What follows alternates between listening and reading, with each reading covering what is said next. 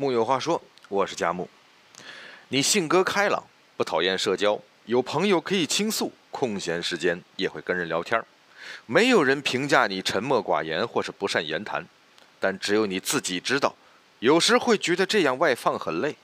每个月总有那么几天，没有什么特别的原因，你只是不想说话，只想静静。这个时候最怕遇到别人的不解和猜疑。但你即便遇到了，你可能都懒得说，更不可能花费时间去解释，因为当别人问你“你怎么了”的时候，你自己都不知道自己到底怎么了。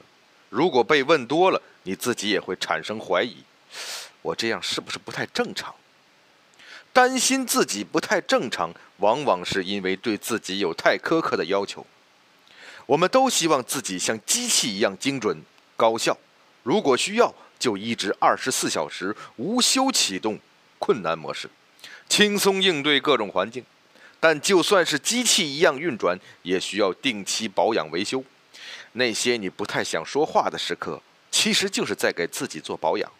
你的身体、你的精神进入了自我修复模式，他们比你更清楚你自己需要什么。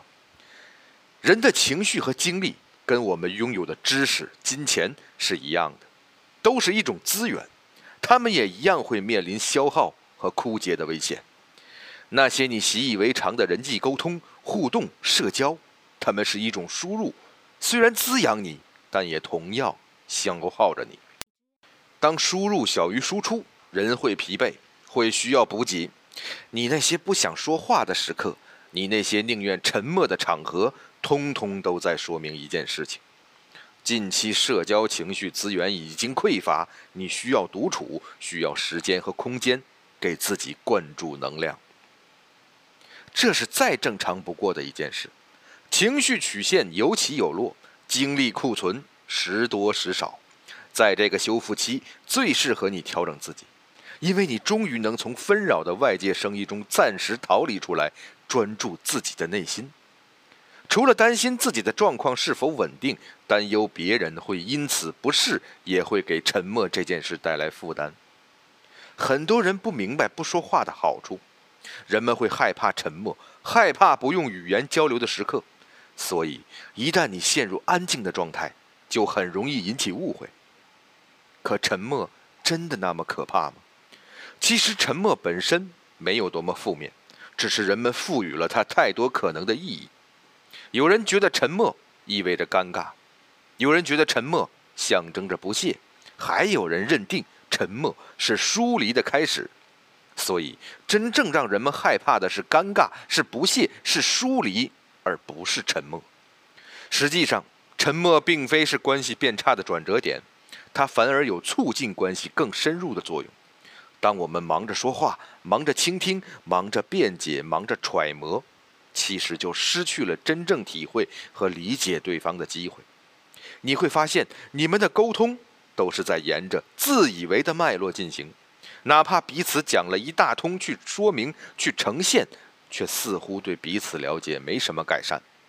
适当的沉默，正是给彼此机会去加工那些并没有被真正听到的信息，去回顾和整理两个人的关系，能适应对方的沉默。能给予理解，能在不说话的时光里依然享受相处相伴的安心，这样的关系中，才有真正的包容和爱。正像阿尔伯特·哈伯德说：“无法理解你沉默的人，基本上也没有可能理解你的诉说。”所以，真正的交流和相处，并不是要两个人没完没了的说话，永不间断的互动。而是你不想说话的时候，他理解，他包容，他依然在场，等你休憩后回来。如果不想说话的时间越来越多，与人交流的时候越来越疲惫，这样的信号就是在提醒你，你的社交情绪资源被浪费的太多，你的人际关系并没有给你带来活力。与其说是社交，不如说是应酬。社交。如果不带来鄙夷，变成一件让你不舒服又只能硬着头皮去做的事情，让它带来的损害是加倍的。